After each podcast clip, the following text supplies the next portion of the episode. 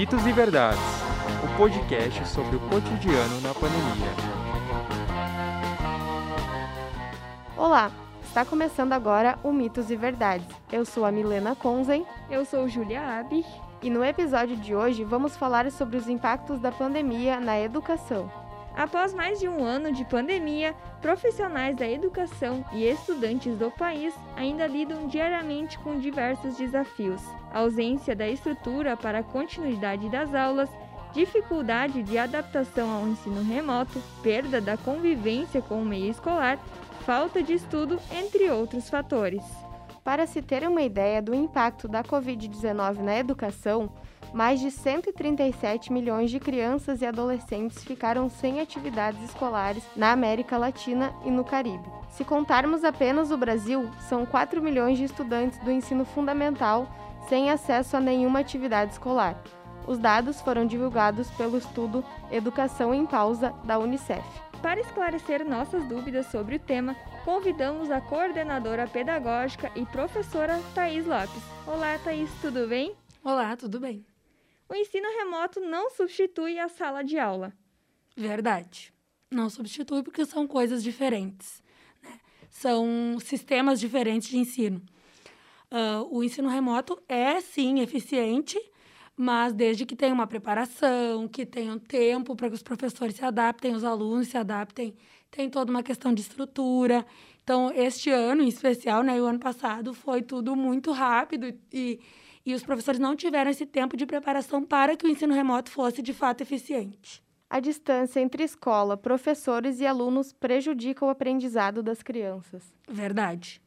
Só na escola é possível constituir um vínculo, vínculo real, né, afetivo entre professor e aluno. E só em estar em um espaço específico de, de ensino uh, já move o aprendizado. Então, nós sentimos, nós enquanto professores, sentimos muita falta dessa proximidade da, dos alunos, porque de forma virtual sempre é diferente, né? Nesse sentido, a qualidade do ensino remoto é inferior? Mito. Na verdade, ela não é inferior. Ela, como eu respondi lá no início, ela é muito boa, desde que tenha uma preparação, tenha uma organização. Então, depende muito do nível de ensino em que ela, em que ela vai ser instalada, né? Eu acredito que para os maiores tem uma diferença do que para as crianças. E, e, eu, e eu acho, então, que é um mito. Não é que ela seja inferior, elas são diferentes, né? O EAD funciona para alfabetização. Verdade. Funciona, mas exige muito, tanto do professor quanto do aluno e muito de uma parceria com a família. Funciona, mas é muito desafiador. Né? A alfabetização em si é um, é um nível que precisa muito de recursos, precisa muito de preparação do professor e de interação. Então, se a interação existe de forma remota, é possível sim alfabetizar, alfabetizar através do online, mas é bastante desafiador, né? Demanda muito. A duração das aulas online podem ser as mesmas das aulas presenciais. Mito. Elas precisam ser reduzidas. O tempo de concentração na aula online, ele, ele é reduzido. E existe muito estímulo, a criança não está na escola, né? Então, existe o estímulo de casa, existe o espaço que é diferente. E tem vários estudos, inclusive, que dizem né, uh, desse tempo de exposição às telas. Então, ninguém chegou ainda a um acordo, assim, né? Ah, é tantas horas que é, que é possível. Então, vários, vários estudiosos falam sobre isso, mas precisa ser reduzido, sim. E aí, complementar com atividades que eles possam fazer em outro momento, né? Qualquer pessoa consegue aprender de forma online. Verdade. Qualquer pessoa consegue aprender tudo, independente se é online ou não. Então, acho que tendo disposição, tanto da pessoa quanto do profissional que vai trabalhar com ela, é possível aprender com certeza. Mas, volto a dizer, né, tem que variar a metodologia, uh, variar como vai ser feito isso. E aí pensar que cada pessoa aprende de um jeito. Então, temos alunos mais visuais, alunos mais auditivos, alunos que precisam fazer. Então, tem que uh, abranger tudo isso numa aula, né? A pandemia deixou a educação mais digital. Verdade. Muito mais digital. E eu até brinco assim com alguns colegas, já tinham vários recursos que nós podíamos utilizar, né? Eles estavam disponíveis, em geral não são recursos novos, são recursos que nós já tínhamos, mas que eu, eu enquanto professora, e me incluo nisso, acho que nós éramos um pouco resistentes. A escola sempre foi muito resistente a utilizar a tecnologia de forma assim uh, efetiva mesmo, né? Em alguns casos assim eventuais a gente utilizava uma aula ou outra, vamos fazer uma pesquisa, enfim mas não de uma forma tão intensa quanto teve que ser agora e de uma forma assim muito imposta, né? Então, uh, se tornou mais digital e eu acho que é isso, assim, meio que no susto os professores tiveram que, que se, se, né, se aprimorar e conduzir as aulas a partir disso. A organização é essencial no processo de aprendizagem remota. Verdade. Organização em todos os sentidos. Tanto a organização do professor, que precisa, assim, o planejamento precisa ser muito mais organizado do que era, né, para poder acompanhar, e ele fica, o planejamento ficou muito individualizado no sentido de que os alunos, como, como os alunos aprendem de formas diferentes e a gente não tem proximidade, até física, né? A gente não consegue ver o andamento. Então, ai, faz uma avaliação e aí, aí o professor vai ver, bom, com esse aluno eu preciso ainda uh, retomar algumas coisas, esse já foi além. Então, o professor precisou fazer um planejamento muito, muito mais individualizado para poder alcançar cada aluno, né? Então, organização fundamental. Aulas online prendem mais a atenção dos alunos. Mito. Qualquer aula prende atenção desde que seja uma boa aula.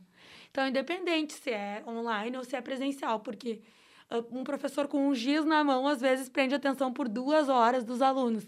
Né? Então, não é o recurso em si, a aula em si, né? Os pais e alunos se tornam protagonistas do ensino em casa. Mito. O papel do professor é fundamental, na, na, tanto em casa, né? Quando chega em casa. Então, é o professor que vai preparar, é o professor que vai organizar, que vai conduzir, é ele que tem todo o conhecimento pedagógico. Ser protagonista também, assim como a pergunta anterior, ser protagonista em qualquer lugar, né?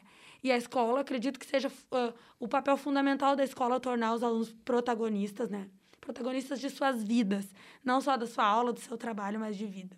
Qual é o papel dos pais, então, nesse, nesse cenário? Os pais, eles têm que caminhar junto com o professor mesmo alunos de ensino médio, por exemplo. A organização do espaço da casa, a organização do tempo de estudo, a valorização desse tempo e muito assim, ó, acompanhar, né? Porque nós sabemos que os alunos ainda não têm uma autonomia completamente desenvolvida para dar conta de estudos sozinhos, principalmente os níveis do, do ensino fundamental, os menores e educação infantil para organização de materiais, para acompanhar. E aí é isso, assim, né? E fazer essa troca com o professor, que é tão importante. Olha, meu filho, eu percebo que nisso ele não dá conta. Então, o professor vai poder se organizar de uma forma que, que os pais vão observar coisas que o professor ainda não consegue, né? Por estarem em casa. Então, é fundamental. Com brincadeiras, é mais fácil de aprender. Verdade. O, o lúdico é, é, é, fundamental na aprendizagem das crianças, não só das crianças, de todos. Né? Eu, eu digo de educação infantil a, a graduação. É comprovado que sempre que quando estamos em ação, aprendemos mais. Né? Não estamos só lá como espectadores e recebendo, e sim em ação e fazendo. E o brincar, além, de, além de, disso, né, de colocar os alunos em ação, ele deixa a aula mais leve, mais divertida, o aluno gosta de estar ali, então existe o um vínculo afetivo com a aprendizagem também, né? Não é necessário ter um lugar específico para estudar, afinal, isso não interfere no aprendizado. Mito. Interfere muito. O espaço é pedagógico. O espaço é pedagógico, uma escola é organizada para estudar, né? Brincamos assim, claro, que a arquitetura das escolas ela é já defasada das escolas, principalmente estaduais, né, que, que é onde eu trabalho também. Mas é necessário ter um espaço silencioso em alguns momentos, né? Tem momentos de conversar e de dar risada, de ouvir música, mas tem os momentos de concentração.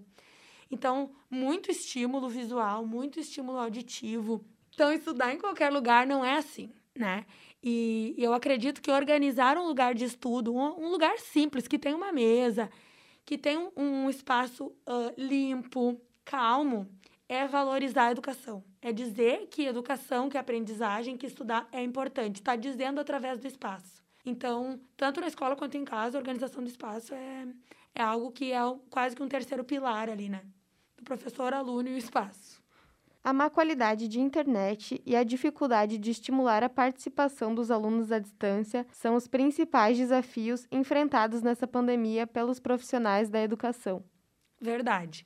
As escolas, elas, a grande maioria das escolas públicas não tem estrutura para dar conta de aulas remotas e aulas com qualidade. Até tem internet, sim, os, os professores estaduais receberam algum material, Chromebooks, mas uh, faltam outras coisas, né? Esse é um dos desafios, o desafio de estimular os alunos à participação é o outro. E eu ainda acrescentaria a questão de formação do professor, né? Porque de nada adianta ter o recurso e não conseguir utilizar. E eu tenho muitos colegas que alguns já estão se aposentando, aposentados, e que têm um tempo maior de aprendizagem e de utilização dos materiais e das ferramentas digitais, porque não costumam usar e tiveram uma dificuldade muito grande. Dificuldade, inclusive, até de enviar um e-mail. Então, são coisas básicas, né? Não adianta ter uma internet maravilhosa se o professor não consegue utilizar as ferramentas. Então, eu acrescentaria mais esse desafio. Os alunos do ensino fundamental foram os que mais sofreram impactos do que os outros níveis. Mito. Todos sofreram impactos. Diferentes, mas, mas todos sofreram impactos. E eu digo assim, acho que as pessoas se preocupam muito com os, os impactos de aprendizagem.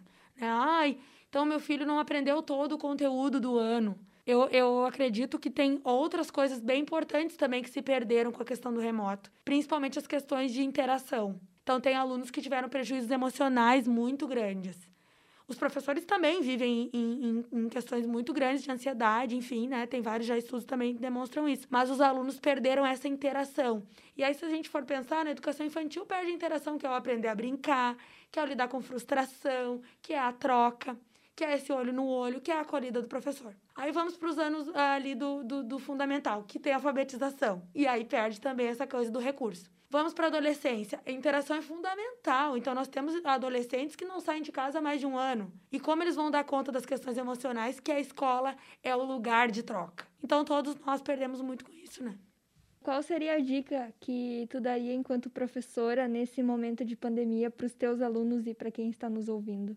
Olha, a dica que eu daria é calma. Eu acho que é a dica que eu estou dando para todo mundo agora é calma. Todo mundo está muito preocupado. Ninguém sabe direito como vai ser a semana que vem, né? Eu acho que existe sim uma ansiedade muito grande de todos. O professor quer dar uma aula muito boa, o pai quer que o filho aprenda, a criança não sabe direito como aprender no remoto. Então, todos nós estamos mexidos emocionalmente, todos nós estamos num momento delicado. Então, ter calma. E gentileza um com o outro, sabe? E bom, se não deu agora, tudo bem, tenha calma, todo mundo vai aprender, todo mundo vai conseguir, e no tempo de cada um, sabe? Acho que a calma é, é a dica.